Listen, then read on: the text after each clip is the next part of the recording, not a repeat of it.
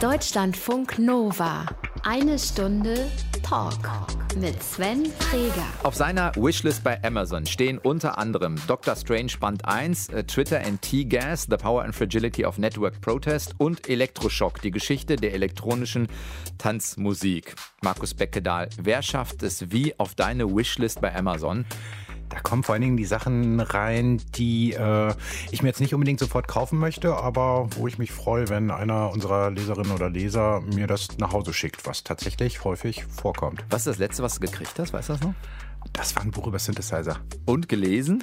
Es steht leider, äh, wie viele andere Bücher, die ich unbedingt noch lesen will, auf meinem riesigen Stapel und da schaffe ich immer nur ein oder zwei höchstens in der Woche. Denn Markus Beckedahl schreibt viel. Chefredakteur von Netzpolitik.org, Mitbegründer der Republika und zu Gast heute Abend in Eine Stunde Talk in Deutschlandfunk Nova. Schön, dass du da bist. Hallo. Deutschlandfunk Nova. Markus Beckedahl ist zu Gast. Markus, am Anfang darfst du dir bei uns was wünschen. Wir haben uns drei mögliche Aktivitäten von und mit dir überlegt und du darfst dir eine davon aussuchen. Rein fiktiv natürlich alles. Ah, kann ich mir Musik aussuchen? Nein, immer noch nicht. Erste Möglichkeit, eine Runde Kupp spielen im Bonner Hofgarten. Kennst Was du? Kuppspiel, dieses schwedische ähm, Klötzchenspiel? Ja. Wo man so einen Rahmen aufbaut und da muss man mit Holzklötzen. Ja, ja, habe ich vorgestern noch im Hofgarten gesehen. Ernsthaft? Ja. Warst du in Bonn? Ja. Und was hast du da gemacht? Ich habe bei der Bundeszentrale für politische Bildung äh, und der Volkshochschule Bonn einen Vortrag über Big Data, Datenschutz und digitale Selbstverteidigung gehalten. Gibt es neben dem noch andere Gefühle mit Bonn, weil deine Heimatstadt? Ja, ich bin da regelmäßig, weil meine Familie da ist und ich bin da halt aufgewachsen. Insofern ist das für mich äh, die schönste kleine Stadt in Deutschland. Zweite Möglichkeit wäre, eine Keynote bei den jungen Grünen in NRW zum Thema Netzpolitik halten. Ja, warum nicht, ne? Aber das sind dann immer vier Stunden Bahnfahrt, das ist eher das Problem. Du warst bei den jungen Grünen in NRW. Ja, ich habe die mal mitgegründet vor ja, bald 20 Jahren. Das heißt Ende der, nee, Mitte der 90er muss das gewesen sein. Ja, so eher Ende der 90er. Äh, Aus dem Studium raus erwachsenes politische Interesse? Nee, als ich mit der Schule fertig war, fing das so an. Also eigentlich schon früher. Mein Vater war kommunalpolitisch bei der CDU und hat mich immer überall mit hingenommen. Und Bonn ist halt relativ klein. Und ähm, ja, irgendwie hatten die meisten Nachbarn oder Eltern von äh, Freunden in der Schule irgendwas mit Politik zu tun. Und insofern war das immer für mich klar. Und dann nach der Schule, äh, nach der Schule, als ich da raus war, habe ich mir mal alle Parteien angeschaut und bin bei den Grünen gelandet, weil die bei uns da alle 20 Jahre jünger waren als die ganzen anderen alten Säcke in den anderen Parteien. Immer noch Kontakt zu den Grünen in irgendeiner Art und Weise? Ja, ich bin noch in der Karteileiche, ich kenne eine ganze Menge Leute, aber seit 2004 habe ich da keinerlei Posten mehr gehabt und auch kein Interesse. Hast du das Gefühl, dass es, äh, keine Ahnung, ein Problem darstellen könnte mit deiner Arbeit? Also, weil man ja immer so sagt, ja, als Journalist, Parteibuch könnte schwierig sein, selbst wenn man Karteileiche ist. Ja, also einerseits gibt es genug Journalisten, vor allen Dingen auf den höheren Ebenen, ähm, die alle ein Parteibuch haben, sonst wären sie da teilweise auch gar nicht hingekommen.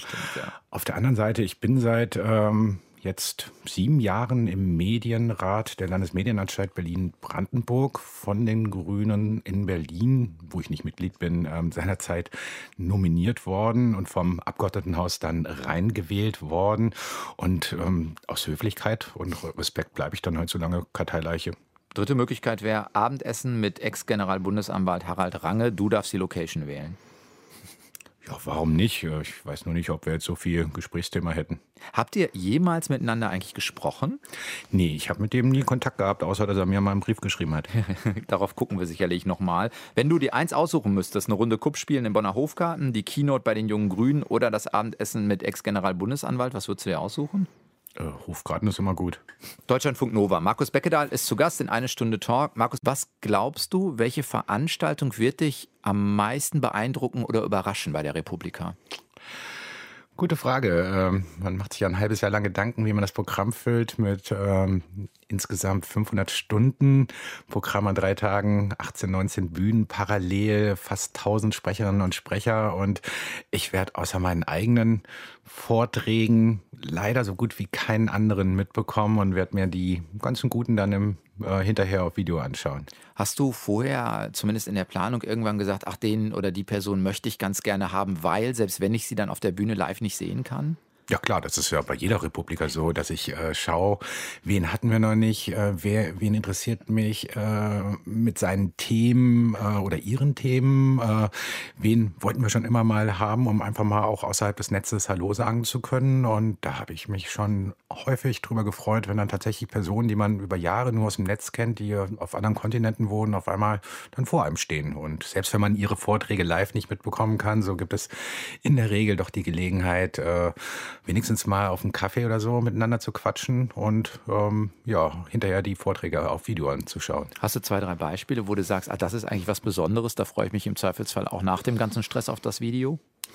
Ja, in diesem Jahr haben wir Frank Pascal, ähm, amerikanischen Juraprofessor, der sich mit Algorithmen und Verantwortung und äh, Macht von und Kontrolle von Algorithmen beschäftigt. Julia Pauls, äh, eine andere ähm, Wissenschaftlerin, die ähnlich ähm, ähm über ähnliche Sachen redet. Ähm, und sonst haben wir halt eine ganze Vielzahl an unterschiedlichen Menschen, wo ich teilweise auch jetzt schon wieder verdrängt habe, dass die ja kommen werden und wo ich mich dann auch in den nächsten Tagen nochmal ausgiebig mit dem ganzen Programm beschäftigen muss, auch um meine Redaktion zu sagen, wen die jetzt alle so interviewen sollen. Du hast im vergangenen Jahr, äh, glaube ich, zum ersten Mal alleine auf der äh, Bühne gestanden für einen größeren Talk und hast so sinngemäß gesagt, viele Debatten, die wir eigentlich geführt haben, von denen wir glauben, dass die erledigt sein müssten, kommen eigentlich wieder. Hat sich das Gefühl verändert im vergangenen Jahr? Nee, das hat sich nicht verändert. Mir ging es halt letztes Jahr darum, Bewusstsein dafür zu schaffen, dass halt diese gesellschaftliche Debatte um die Digitalisierung ähm, nie zu Ende sein wird. Und vor allen Dingen auch meine Hoffnung war, die Menschen zu motivieren, die früher schon dabei waren, die jetzt sich dann zurücklehnen und sagen, also Netzsperren, da haben wir schon früher drüber diskutiert und das fanden wir früher schon scheiße. Äh, und Vorratsdatenspeicherung dasselbe. Denen nochmal klar zu machen, so ja, das mag so sein, aber Politik ist halt ja, das berühmte Bohren der dicken Bretter und vor allen Dingen es kommen immer weitere gesellschaftliche Gruppen in der Debatte an, die vorgestern noch dachten, Internet interessiert sie nicht und die jetzt auf einmal feststellen, ja, ähm, sie sind auch Teil dieser digitalen Gesellschaft, wollen mitreden und dann kommen halt immer wieder alte Ideen auf den Tisch. Was glaubst du denn, sind die Ideen, die es gerade zu debattieren gilt? Also es gibt erstmal die faktischen äh, Gesetzesvorhaben, die vor allen Dingen auf EU-Ebene gerade auf dem Weg sind, äh, von der Urheberrechtsreform bis zur E-Privacy-Richtlinie, die massiven Auswirkungen darauf haben wird, wie Tracking im Netz, also das Nachverfolgen zum Sinne von Marketingzwecken äh, sein wird, oder ob wir den Datenschutz stärker durchgesetzt bekommen gegen solche Interessen. Und dann gibt es natürlich so die weltweiten Trends, wie zum Beispiel, dass wir uns früher das Internet in einer Utopie als Ort der Freiheit, der Offenheit vorgestellt haben. Und ähm, es schließt sich immer weiter. Das offene Netz steht eigentlich fast vor dem Ende. Äh, wir erleben überall äh, massiven Ausbau von Überwachungs- und Kontrollinfrastrukturen. Und das hat massive Auswirkungen auf Meinungs-, Informations-, Pressefreiheit und auf das Recht auf äh, informationelle Selbstbestimmung, also auf unsere Privatsphäre. Hast du wirklich das Gefühl, dass das die Tendenz eigentlich ist? Also, dass man mit diesem Traum gestartet ist und auch dem Vorhaben des offenen Netzes und wenn du dir die großen Entwicklungslinien gerade anguckst, dass es dichter, also im Sinne von zu und geschlossen wird? Ja, ähm, in anderen Ländern schon viel krasser als in Deutschland. Wir können in Deutschland noch glücklich sein, dass wir noch einen funktionierenden Rechtsstaat haben, aber wir sehen viele mahnende Beispiele weltweit bis hin zu aktuell USA, wo man sehen kann, wie schnell so eine Demokratie auch kippen kann. Und wir sollten uns nicht darauf ausruhen und äh, bequem werden und denken, naja, nur weil es jetzt die letzten äh, Jahre immer Rettung durchs Bundesverfassungsgericht zum Beispiel gab, wird das für immer so bleiben und wir werden immer in einer friedlichen, freiheitlichen Gesellschaft leben. Man muss normal irgendwie hier in Berlin äh, 150 oder 200 Kilometer nach äh, Osten fahren, man ist in Polen und wenn man mit polnischen Aktivisten und Journalisten redet, dann äh, kann, merkt man, wie äh, schnell so eine Gesellschaft, eine Demokratie kippen kann. Ist das, weil es kippt, dass eine politische Elite äh, Vorhaben durchsetzt, die ein Netz dann geschlossen machen? Oder ist das auch eine Bewegung, die durchaus aus der Gesellschaft herauskommt, weil Angst vor irgendwas da ist? Beides. Naja, es ist vor allen Dingen äh, erstmal so ein riesiger Kulturkampf, der da stattfindet. Äh, offene Gesellschaft gegen autoritäre Gesellschaft. Das ist so eigentlich ein globaler Kulturkampf oder Ideologiekampf, den man überall sehen kann. Auf der anderen Seite gibt es natürlich auch viele Interessen, sei es äh, wirtschaftlicher Natur, sei es politischer Natur, ähm, Kontrolle auszuüben. Äh, beziehungsweise es gibt Vorstellungen, dass man halt nur durch, also in Deutschland unter Sicherheitspolitikern sehr beliebt, dass man nur in Deutschland einen Rechtsstaat schützen kann, wenn man möglichst alles nachvollziehbar macht, weil sonst äh, wäre das ja nicht möglich. Das bringt uns dann Sachen wie eine Vorratsdatenspeicherung, wo erstmal alle unter Generalverdacht gestellt werden, weil könnte ja mal sein, dass man halt ähm, Verdächtiger wird und dann, dass man dann auf diese Daten zugreifen kann, was aus meiner Sicht ein ziemlicher unverhältnismäßiger Eingriff in die Privatsphäre ist, wenn von uns allen die Daten gespeichert werden, wer mit wem wann telefoniert und wo wir waren in den letzten Wochen und wen wir dabei getroffen haben könnten. Weil es letztendlich auch eine Umkehr der Unschuldsvermutung darstellt, ne? weil man nicht sagt, ich ermittle erst, wenn ich einen Verdacht habe, sondern ich habe es schon mal und im Zweifelsfall kann ich es halt auch rastermäßig durchchecken. Ja, vor allen Dingen werden diese Überwachungsmaßnahmen dann immer als Allheilmittel versprochen und in der Praxis äh, zeigt sich dann immer, dass die, dieses Allheilmittel nicht sind, aber gleichzeitig äh, eklatant in unsere Grundrechte eingreifen. Also die Verhältnismäßigkeit ist dann gar nicht mehr gegeben. Hast du das Gefühl, dass das politisch auch durchsetzbar ist, weil sich ein Großteil der Bevölkerung mit der komplexen Materie vielleicht gar nicht auseinandersetzen will oder weil, keine Ahnung, dieses Gefühl von Sicherheit, was damit suggeriert wird, doch so groß ist, dass es mitgetragen wird in der Bevölkerung? Ja, beides. Ne? Ich meine, die meisten Menschen beschäftigen sich gar nicht damit, dass die Vorratsdatenspeicherung eigentlich bedeutet, übertragen aufs analoge Leben, dass halt mal für einen Monat gespeichert wird, wo wir waren und welche Nachbarn wir wann getroffen haben, wen wir beim Einkaufen getroffen haben und wann wir bei der Arbeit rein und raus gegangen sind. Und gleichzeitig, mit wem wir wann irgendwo gequatscht haben am Gartenzaun oder sonst wie. Wenn man das in der analogen Welt hätte, das äh, würde ja eine Revolution auslösen. Das würde ja keiner akzeptieren, aber im digitalen Raum wird das akzeptiert. Und dann haben wir noch natürlich das Problem dieser ganzen Sicherheitsspiele. Spirale. Ne? Äh, obwohl eigentlich die Kriminalität statistisch gesehen zurückgeht, fühlen sich Menschen immer unsicherer, auch über die ganze Medienberichterstattung, ähm, über Gewalt und Terror und so weiter. Wenn irgendwo in der Welt was passiert, dann hat man auf einmal sofort Angst, dass es einen selbst trifft. Und immer wenn irgendwo was passiert, gibt es sofort Forderungen nach ähm, mehr Überwachung, mehr Kontrolle, um einfach so ein subjektives Sicherheitsgefühl oder ein vermeintliches subjektives Sicherheitsgefühl zu vermitteln. Und das führt zu so einer Spirale. Dann sagt dann die die CDU immer und CSU gehen dann mit radikalen Themen vor und die SPD hat dann immer Angst, irgendwie, äh, wenn das nächste Mal was passiert, irgendwie von der CDU in die Ecke gestellt zu werden, öffentlich und indem man sagt, so, das hätte verhindert werden können, wenn die SPD irgendwie dafür gewesen wäre. Und so, gerade in Zeiten einer großen Koalition, gehen halt Unmengen Sachen durch, ähm, ja, ähm, die halt ähm, dann irreparabel aus ähm, äh, Grundrechtssicht werden. Habt ihr auf der Republika ganz bewusst auch ähm, solche Arten von Politikern auch eingeladen, um so ein bisschen aus der eigenen Blase rauszukommen und in den Dialog dazu kommen? Oder wie geht ihr damit um? Also wir laden vor allen Dingen ähm, Menschen ein, die wir von ihren Themen und Ansichten her spannend finden. Wir haben jetzt aber auch bei der 11. Republika auf einmal die ähm, Situation gehabt, dass verschiedene Minister, die sich mit diesen Themen äh, auseinandersetzen, von sich aus gerne kommen wollten und wo wir uns überlegt haben, naja, seit Jahren fordern wir einen gesellschaftlichen Dialog zu diesen Themen und der fand nie statt. Und jetzt können wir halt dann auch dem Innenminister oder unserer Wirtschaftsministerin nicht verwehren, ähm, diesen Dialog bei uns zu führen. Und selbstverständlich sind die willkommen, aber dann diskutieren wir auch bei uns mit denen und ähm, setzen ihren Positionen ähm, unsere Position entgegen, um halt einfach ja im Gespräch zu bleiben und äh, über unsere digitale Zukunft gemeinsam zu reden. Du hast gerade erzählt, dass ihr sozusagen auch auf äh, politischer Leitungsministerebene die Menschen dann auch einladet. Sind die Absprachen vorher mit denen schwierig für die Republika? Also, dass ihr gesagt kriegt, hey, wir wollen exakt wissen, welche Fragen gestellt werden oder welche Themenkomplexe oder sagen die, nein, ich stelle mich einer offenen Debatte? Es ist das Erste. Es ist, ähm, man mag sich das gar nicht vorstellen, wie viel Abstimmung äh, das dann erfordert, äh, bis hin zu, die wollen dann die konkreten Fragen wissen, die man in einem 20-minütigen Talk dann äh, redet, weil natürlich dann äh, den Ministern von ihren Experten äh, die Sprechzettel. die Sprechzettel geschrieben werden, die die dann irgendwie vorher mal kurz einstudieren und halb auswendig gelernt oder abgelesen dann vorgeben. Aber so ist das halt, ne? Also das kann, ich, mir wäre es halt lieber und ich arbeite auch lieber so, dass ich irgendwie spontan in Diskussionen reingehe, weil ich finde sie auch immer ergiebiger, wenn nicht alles so vorgeskriptet ist. Aber Na gut. Ja, man kann es ja auch nur transparent machen und sagen, so geht, geht ein politischer Betrieb eben auch damit um, sagt ja auch was über, wie sicher fühle ich mich in so einem Thema eigentlich äh, sagt ja auch darüber was aus. Ja, letztendlich, ich meine, ein Innenminister hat mit tausenden Themen zu tun. Die können nicht genauso wie wir irgendwie äh, Experten für alles sein. So, also wir sind auch keine Experten für alles, aber wir sind halt so für netzpolitische Themen die Experten. Dafür habe ich halt wenig Ahnung von Polizeireform und von äh, Sportpolitik, wofür halt so ein Innenminister mhm. da zuständig ist. Ihr habt im Frühjahr 2015 äh, zweimal aus dieser berühmten vertraulichen Verschlusssache des Verfassungsschutzes ähm, zitiert.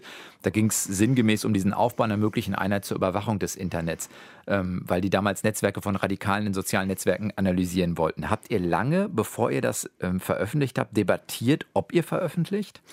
Nö, eigentlich ähm, seinerzeit 2015, als wir diese Dokumente veröffentlicht haben, haben wir so gut wie gar nicht darüber diskutiert, weil wir hatten eher das Gefühl oder sagen wir mal die, äh, die Risikoeinschätzung von uns und unseren Anwälten war, möglicherweise gibt es eine Urheberrechtsverletzung, aber das wäre halt ähm, eher positiv für uns und das würden die sich nicht trauen, weil das würde ja alles viel größer machen. Mhm.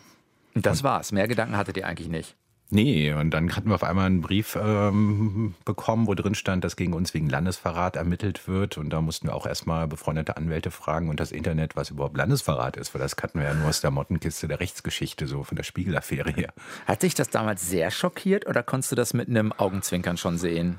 Also schockiert hat mich das nicht, weil es halt, äh, es war vollkommen irrational, äh, dass man in Deutschland als Journalist, wenn man äh, äh eigentlich nur die Demokratie im Blick hat und den Rechtsstaat im Blick hat, äh, mit Gefängnis bedroht wird. Ne? Also das, äh, ich dachte, wir sind ja hier nicht in der Türkei oder in Russland oder in China. Insofern äh, haben wir nie daran geglaubt oder daran gedacht, dass wir deswegen tatsächlich mal für mindestens zwei Jahre ins Gefängnis kommen, was äh, eigentlich äh, im Rahmen dieser Ermittlungen äh, vorgegeben war. Und dann war halt natürlich auch so schnell die öffentliche äh, Empörung da und die Solidarität äh, mit uns und unsere Arbeit, dass halt uns klar war, also da können wir ganz schlecht als Verlierer rausgehen. Range ist damals ja äh, dann auch abgesetzt worden als Generalbundesanwalt. Habt ihr heute eine Ahnung, was damals das Motiv dahinter war? Weil sagen wir mal, was dann passiert ist, die Solidarisierung mit euch, ähm, auch dass das sozusagen euer Image eher nutzt als schadet, das ist ja jetzt gar nicht so überraschend. Das hätte man ja politisch auch absehen können. Ja, es ist halt eine hochkomplexe Sache. Ne? Also ich habe halt auch in meiner politischen Arbeit gelernt, es gibt nicht den Staat. Ne? Im Staat gibt es unterschiedlichste Interessen und es gab halt vor allen Dingen auf Seiten der Sicherheitsbehörden, Verfassungsschutzpräsident, ähm, wahrscheinlich, höchstwahrscheinlich gedeckt durchs Innenministerium. Dafür gibt es leider keine Beweise, weil nichts schriftlich hinterlassen wurde. Ähm, die wollten das halt äh, gegen uns vorgegangen wird, über uns auch äh, unsere Quellen äh, entdeckt werden und dass halt ein Zeichen gesetzt wird, dass halt die Journalisten nicht mehr anfangen sollen, diesem Überwachungsstaat hinterher zu recherchieren. Und auf der anderen Seite gab es dann halt so Akteure wie ähm, ja unser Justizminister, der von diesen Ermittlungen wusste, der halt äh, quasi äh, Chef des Generalbundesanwaltes ist und der Generalbundesanwalt wurde unserer Meinung nach äh, ziemlich instrumentalisiert vom Verfassungsschutzpräsident und wollte das dann auch durchziehen mit seinem Rechtsverständnis, weil erstmal eingeleitet kann man ja nicht mehr was zurücknehmen, obwohl Heiko Maas anderer Meinung war. Und im Endeffekt ist aber leider diese Demontage des Generalbundesanwaltes infolge einer Meinungsverschiedenheit mit dem Justizministerium hat das dazu geführt, dass jetzt alle nur noch über die Rolle von Heiko Maas reden und keiner redet mehr über die Rolle des Innenministeriums und des Innenministers und des Verfassungsschutzpräsidenten äh, Maaßen, die diese Ermittlung erst in Gang gesetzt haben, indem sie zum ersten Mal seit ähm, ja, Jahrzehnten mhm. explizit Strafanzeige namentlich gegen Journalisten Journalisten, also gegen mich äh, und meinen Kollegen André Meister gestellt haben. Habt ihr danach irgendwann mal gesagt, als ähm, äh, dann klar war, da würde für euch nichts Negatives draus erwachsen, kommt Leute, wir setzen uns einmal alle zusammen in der Öffentlichkeit auf ein Podium und debattieren das und habt das angefragt? Wir nicht. Ähm, wir haben aber gehört, dass es äh, von anderen versucht wurde, zum Beispiel den Verfassungsschutzpräsident Maaßen und mich auf äh, Podien zu bringen. Das ist ähm, aber nie an mir gescheitert. Genau, du hast vorher gesagt, du willst nur die und die Fragen beantworten und deshalb kommst du nicht. Ja, das hat natürlich mein Assistent für mich ausgehandelt. Hat es deine oder eure Arbeit auch bei Netzpolitik äh, beeinflusst? Ja, ein bisschen schon. Ne? Also wir sind dadurch bekannter geworden. Ähm, wir konnten damit auch mehr Spenden bekommen. Die konnten wir wiederum in den Ausbau unserer gemeinnützigen Infrastruktur stecken. Das heißt, wir konnten ähm, zwei weitere Menschen einstellen, die wiederum jetzt mithelfen, viel mehr Recherchen zu machen und ähm, mehr Artikel zu schreiben. Das führt natürlich dann auch wiederum zu mehr Spenden und Unterstützung unserer Arbeit. Insofern sind wir da eigentlich als die lächelnden Sieger rausgegangen. Andererseits muss man auch sagen, wir haben nicht angefangen. Ne? Mhm. Ja, wobei der Staat würde vielleicht sagen, doch mit eurer schlimmen Veröffentlichung. Ja, okay, das, ähm, möglicherweise gibt es da Teile des Staates, die das so sehen. Habt ihr, ähm, keine Ahnung, Lehren daraus gezogen im Sinne von vorher mehr juristisch prüfen oder vorsichtiger werden? Nicht unbedingt. Ähm, vorher juristisch mehr prüfen war damals auch nicht so einfach möglich. Also äh, Justiziare großer Medienhäuser mussten auch erstmal nachschlagen, was Landesverrat überhaupt bedeutet. So, ne? Es hatte keiner mehr auf dem Schirm, dass es das überhaupt noch gibt und dass das gegen äh, äh, Journalisten eingesetzt werden kann. Insofern ähm, würden wir das jederzeit neu machen, zumal ja damals auch die große ungeklärte Frage war, haben wir jetzt Staatsgeheimnisse verraten oder nicht? Äh, und wegen Landesverrat muss man auch immer einen Vorsatz haben, nämlich einen Vorsatz, die Bundesrepublik Deutschland zu schädigen. schädigen. Und zu keinem, zu, zu keiner Zeit hatten wir diesen Vorsatz. Ganz im Gegenteil, wir wollten dokumentieren, dass Teile des Staates äh, quasi die Überwachungs- und Kontrollinfrastrukturen ausbauen, damit unsere Grundrechte einschränken, damit unsere Demokratie gefährden, während gleichzeitig die Bundesregierung sich hinstellt und sagt, naja, Snowden-Enthüllung, oh, haben wir gar nicht so viel mit am Hut gehabt. Hm. Ist ja auch relativ ähm, zügig dann, dann eingestellt worden. Was mich am meisten eigentlich mit damals schockiert hat, ist so ein bisschen, was sagt das eigentlich über unsere politische Debattenkultur aus? Ähm, hast du das Gefühl, äh, dass das nochmal krasser geworden ist? Also im Sinne von, man muss das doch veröffentlichen können, um dann transparent darüber zu reden. Das hat mich eigentlich am meisten an diesem Fall damals schockiert.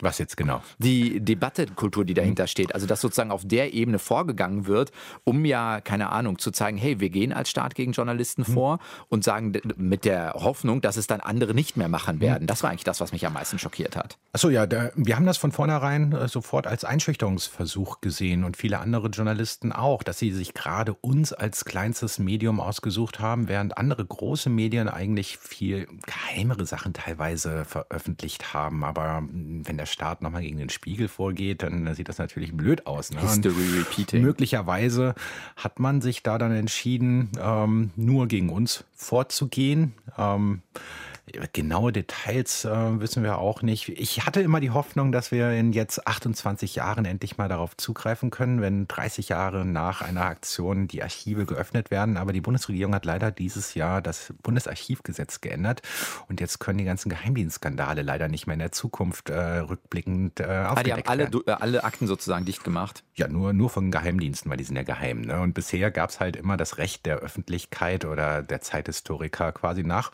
einer Generation nach 30 Jahren reinblicken zu können. Das ist auch wichtig eigentlich für ja, Auf, die Geschichtsschreibung. Geschichte, genau. genau. Aber da gibt es halt kein Interesse dran, weil da könnte wahrscheinlich ja zu viel rauskommen. Ne? Man mhm. denkt ja auch nur mal an NSU und so weiter, was es ja noch alles für Skandale im Moment gibt, die nur schwersam aufgearbeitet werden können. Markus, gibt es einen Zeitpunkt in letzter Zeit, wo du mal länger als 24 Stunden offline warst?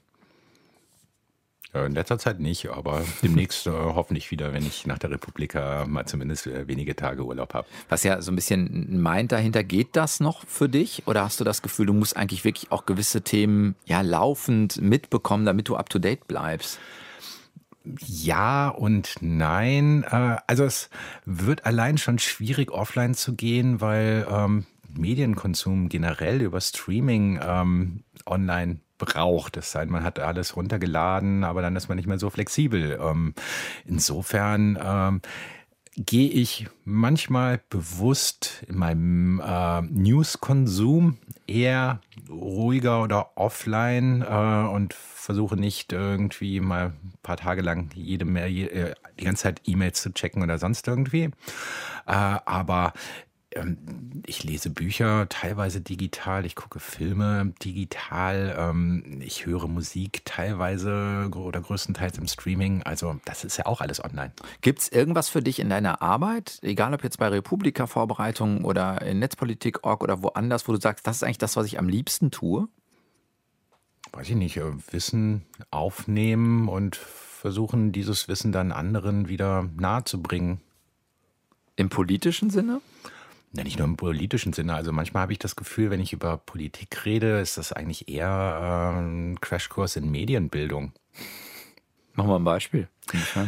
Naja, wenn ich über Big Data rede, äh, dann muss ich eigentlich manchmal Menschen erstmal ähm, Internet erklären. Und ähm, wenn ich auch über mögliche Folgen von Daten rede, muss ich halt Menschen auch erstmal erklären, wie man selbst verhindern kann, dass halt andere zu viel über einen wissen. Und das fängt halt mit den einfachsten Basics an, wie ich immer wieder feststelle, dass man Menschen erklären muss, nur wenn irgendwo ein Computer ihnen ein Formular zeigt, dann müssen sie nicht erstmal anfangen, ihre ganze Lebensgeschichte in dieses Formular einzutragen, nur weil verlangt wird, dass sie jetzt Geburtsdatum, Namen, Adresse und womöglich noch wie viel sie verdienen und wo sie arbeiten angegeben äh, wird, nur damit sie eine kostenlose E-Mail-Adresse bekommen.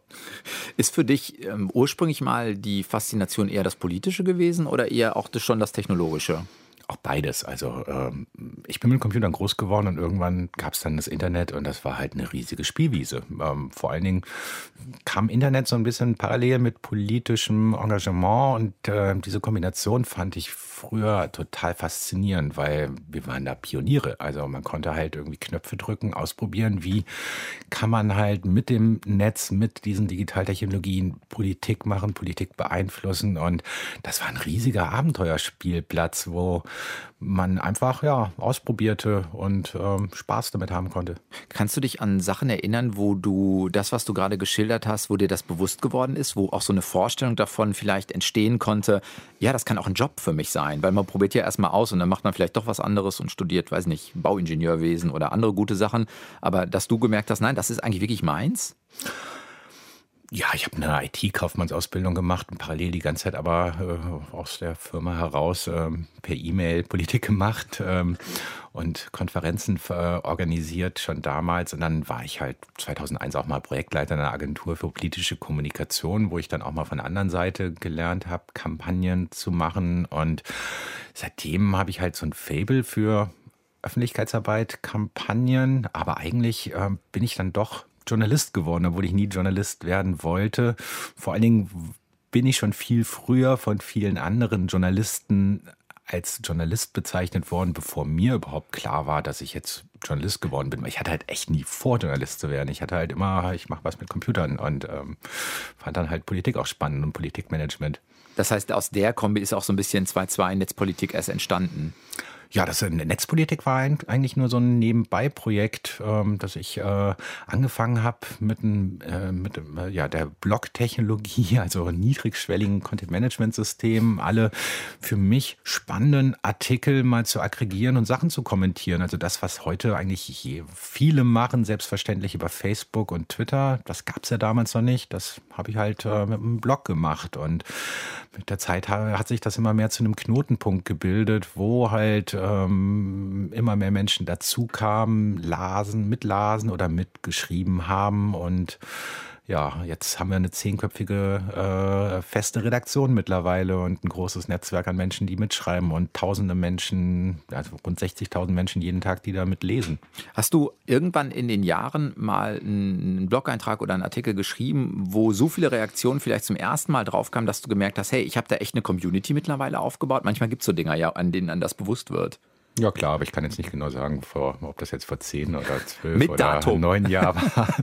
ja, aber so Themen wie die Vorratsdatenspeicherung, ähm, die ähm, Zugangserschwerungsgesetze, also Zensurdebatte über Netzsperren 2009, ACTA 2012, also es gab einige riesige netzpolitische Themen, wo wir eines der zentralen oder der zentralen Knotenpunkten waren und damit halt auch eine öffentliche Debatte mitgeführt haben. 2007, erste Mal Republika, aus dem Kontext heraus auch entstanden ursprünglich die Idee oder gab sie schon viel länger? Ja, die, die erste Republika wollten wir sogar 2.5 oder 2.6 machen. So Johnny Häusler von Spreeblick, äh, der hat damals Spreeblick vor allen Dingen gemacht, einen Blog über Popkultur im weitesten Sinne. Und äh, ich mit Netzpolitik.org, wir waren immer so zu dem Zeitpunkt so die Quotenblogger. Ne? Also, es gab da ja noch relativ wenig Konferenzen über Internet. Äh, und in der Regel ging es darum, wie kann man jetzt Geld verdienen mit dem Internet. Und dann wurden immer Blogger eingeladen, weil irgendwie muss man mit Bloggern jetzt auch Geld verdienen. So, ne? Und wir fanden das immer ein bisschen blöd. Und dann gab es halt noch die Hackerkongresse, die wollten aber eher zu dem Zeitpunkt mehr über Technik reden und weniger über gesellschaftliche Auswirkungen. Und wir stellten halt fest, naja, es gibt da keine Konferenz, wo wir unbedingt jetzt hingehen wollen würden und uns wohlfühlen würden, weil unsere Themen besprochen werden würden und haben es halt selbst angefangen, haben es das erste Mal nicht getraut, weil wir halt klein waren, unabhängig, kein Geld hinter uns hatten und haben dann tatsächlich dann mal äh, für 2007 den Schritt gewagt und seitdem wächst die Republika von Jahr zu Jahr und wird immer größer. Ja, kann man ja auch stolz drauf sein. Also ist ja eine also wirklich wichtige, wichtiger Austauschort mittlerweile. Ja, uns äh, freut halt auch, dass wir immer noch unabhängig sind, ne? dass wir immer noch alles selbst bestimmen können, dass wir immer noch selbst finanziert sind und keinen hinter uns haben, der Druck macht, ihr müsst das und das machen. Natürlich müssen wir jedes Jahr zusehen, dass wir kein Minus machen, weil das können wir uns nicht leisten, aber ähm, wir können halt jedes Jahr aufs Neue mit einem super Team, mit ganz vielen Unterstützern einen Ort schaffen, wo wir selbst gerne hingehen würden, auch wenn wir dann zwar die ganze Zeit da sind, aber nicht so entspannen können wie die meisten unserer Besucher. Ja, wahrscheinlich sind die drei Tage dann auch so schnell rum, weil man letztendlich äh, alle zehn Minuten woanders sein muss und einfach sehr busy sein wird in der Zeit. Ja, alle zehn Minuten wäre gut, ne? Ja. Also. Du hast vorhin mal am Anfang sowas gesagt, wie Politik hat natürlich auch was mit dicken Brettern zu tun. Wie schützt du dich davor, dass das nicht irgendwann zu frustrierend wird? Na, einfach in großen Linien denken. Ne? Also ich glaube, zu viele machen den Fehler und brennen sich zu schnell aus. Die Piraten haben das zum Beispiel gezeigt, indem man halt immer so sofort den Untergang überall sieht und denkt, jetzt muss sofort was passieren. Ähm, und ähm, ich habe mich schon immer viel für Geschichte interessiert und denke mir die ganze Zeit, na gut, das ist halt jetzt irgendwie in den langen Linien, es ist ein riesiger Kulturkampf, äh, es ist auch ein Generationenkonflikt, der da stattfindet. Äh, Digitalisierung geht immer weiter voraus. Äh, vor zehn Jahren dachten ja noch viele, die ist irgendwann wieder weg. Ne? Also das ist ja das Absurde, so Medienmacher und Politiker, dass die noch hofften, dass sie sich nicht damit beschäftigen müssen. Und das dauert halt alles extrem lang. Und ich bin aber auch motiviert, weil ich halt weiß, wenn ich jetzt aufhöre, dann gewinnt halt die Gegenseite viel früher. Ne? Und wenn ich weitermache, dann kann ich halt effektiv zumindest Steine in den Weg legen. Und mag sein, dass wir dann irgendwann feststellen, das hat alles nichts gebracht. Man kann aber auch sein, dass wir irgendwann feststellen, ja, es hat sich gelohnt, irgendwie weiterzustehen und weiterzumachen, weil ähm, wir hatten den längeren Atem. Hm. Hast du, jetzt wird's, sieht es im Momentan, wenn man den Umfragen glaubt, in Nordrhein-Westfalen bei der Landtagswahl zumindest so aus, als ob die Piraten nicht wieder in den Landtag einziehen. Traurig drüber, wenn es tatsächlich passiert? Oder wie denkst du?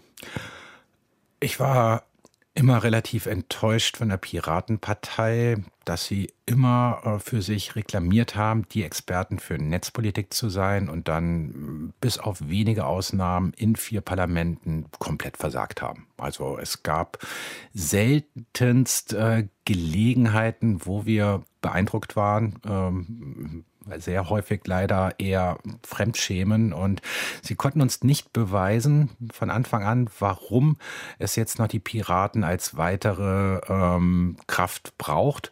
Wobei natürlich ein, eine Auswirkung haben sie gehabt. Da waren sie noch mal, sagen wir mal, noch mal ein bisschen mehr Zunder darunter, dass halt ähm, Politiker zumindest in einem gewissen Zeitfenster auf einmal kapiert haben, dass Netzpolitik relevant wird und äh, die Piraten allein durch das Faktum, dass sie von Wählern wegen einer Projektionsfläche gewählt wurden, in Wählerstimmen auf einmal Netzpolitik zumindest als Projektionsfläche äh, zählbar wurde und dann halt auch Politiker, ältere Politiker anderer Parteien, die in Spitzenpositionen sind, dazu gebracht haben, oh, wir brauchen jetzt auch Leute, die sich damit mal beschäftigen. Ein bisschen Bewusstsein äh, geschaffen, aber nicht unbedingt äh, große Trauer, wenn es dann im Mai nicht klappen sollte mit dem Wiedereinzug in den Landtag in Nordrhein-Westfalen. Ja. Ja, es war eine schöne Idee, ähm, ja, hat aber sich nicht als realistisch erwiesen. Sagt Markus Beckedahl heute Abend zu Gast in äh, Eine Stunde Talk, Deutschlandfunk Nova. Markus, das, wenn du einmal für dich sagen würdest, du hast vorhin sowas formuliert wie ähm, Steine in den Weg legen. Was sind deine Ziele? Wann hast du das Gefühl, ah, das wäre gut, wenn ich das erreichen würde mit meiner Arbeit? Ich freue mich immer, wenn ich von anderen erfahre, dass ich sie inspiriere, selbst politisch aktiv zu werden. Ähm, mich haben auch andere Menschen inspiriert, aktiv zu werden, denen ich auch dafür dankbar bin. Insofern würde ich mich natürlich freuen, wenn wir irgendwann eine offene Gesellschaft haben, wo wir auch im Netz äh, ohne Überwachung und ohne die ganze Zeit äh, das Gefühl zu haben, getrackt zu werden, äh, leben, kommunizieren, lieben können, wenn ich das Gefühl habe, dass halt einfach diese Digitaltechnologien äh, eine Gesellschaft, unsere Gesellschaft bereichern, ähm, dazu führen, dass mehr Menschen Wissen teilen, mehr Menschen auch ähm, ja, zivilisierter miteinander äh, Diskurse führen, unsere Gesellschaft mitgestalten wollen. Bis das ne, äh, eingetreten ist, dauert es wahrscheinlich noch. Wer hat dich inspiriert? Viele. Eins, zwei, viele. Ja, viele. Also teilweise kennt man die natürlich nicht. Äh, Gibt es ähm, nach der Republika für dich ähm, Themen, auf die du Lust hast? Also was als nächstes danach ansteht? Mir macht immer Lust, ähm, jetzt zu überlegen, wie wir netzpolitik.org weiterentwickeln können, in dem Sinne, dass wir unsere Unterstützung ausbauen und dadurch auch mehr Geld bekommen durch Spenden, vielleicht auch mal durch Stiftungen, dass wir halt unsere Arbeit viel besser machen können, dass wir nicht immer darunter leiden, dass halt in der Politik zu viel passiert und wir auswählen müssen, auf welche Themen, Debatten wir uns konzentrieren, sondern dass wir halt im Idealfall auch irgendwann mal sagen können, wir schaffen es tatsächlich, alle relevanten Debatten zu dokumentieren, zu äh, kommentieren und einfach mal abzubilden, was in unserer Gesellschaft, aber auch auf EU-Ebene gerade diskutiert wird und welche Auswirkungen das für jeden Einzelnen hat. und darüber dann möglichst auch wiederum viele zu motivieren, selbst aktiv zu werden und unsere Gesellschaft mitzugestalten. Das heißt, in großen Linien gedacht geht es so ein bisschen um also Bildung im Sinne von Entitlement. Also Leute müssen in der Lage sein, teilzunehmen und dann aber auch wirklich die Partizipation als solche. Ja, aber nicht Partizipation an sich, sondern einfach generell, wir brauchen mehr informierte Menschen in dieser Debatte über eine entstehende digitale Gesellschaft, ähm, die auch wiederum dann mit eigenem Fachwissen, mit eigenen Perspektiven in die Debatten reingehen und das nicht nur äh, den Unmengen an Mindest, äh, Lobbyisten überlassen, die es mittlerweile gibt und die versuchen, ihre Partikularinteressen unterzubringen, die in der Regel nicht die Interessen darstellen, ähm, die wir als Zivilgesellschaft, die wir als Menschen haben. Wenn wir das ausstrahlen, ist es Mittwochabend. Die Republika geht sozusagen in diesen äh, Minuten zu Ende oder ist zu Ende gegangen. Wo finden wir dich, äh, wenn wir das gerade ausstrahlen? Bist du dann schon im äh, Urlaubsmodus? Nee, ich muss noch auf der Republika Abschlussparty auflegen und ähm, muss dann noch mit ganz vielen Leuten ähm, anstoßen und arbeite dann die Tage darauf äh, alles mal ab, was noch liegen geblieben ist, auch die ganze Dokumentation und dann nehme ich mir mal ein paar Tage frei und versuche mal mit Freunden zusammen in einem anderen Land, äh, hoffentlich am Strand bei Sonne, ähm, auszuspannen und an andere Dinge zu denken. Wenn du dir Musiktitel beim Auflegen bei der Party wünschen dürftest, was würdest du auflegen? Ich weiß es noch nicht so genau, was ich auflegen soll, weil ähm, man steht ja immer vor der Herausforderung, man hat ein Publikum, was möglicherweise viel mehr Pop mag, als man selbst auflegen möchte. Und wenn man halt die Musik, die man selbst gerne auflegen würde, spielt, dann möchte keiner tanzen. Also ich werde das mal situationshaft äh, entscheiden vor Ort. DJ Beckedahl, im, Neben, im Nebenleben Chefredakteur von netzpolitik.org und Mitorganisator und Gründer der Republika. Heute Abend zu Gast in eine Stunde Talk Deutschlandfunk Nova. Danke, dass du da warst. Ja, vielen Dank für die Einladung. Das Ganze könnt ihr nachhören bei uns auf der Homepage deutschlandfunknova.de und natürlich im Podcast, wo immer ihr die herbekommt. Ich bin Sven Preger und nächste Woche wieder da. Ciao. Deutschlandfunk Nova. Eine Stunde Talk. Jeden Mittwoch um 20 Uhr. Mehr auf deutschlandfunknova.de.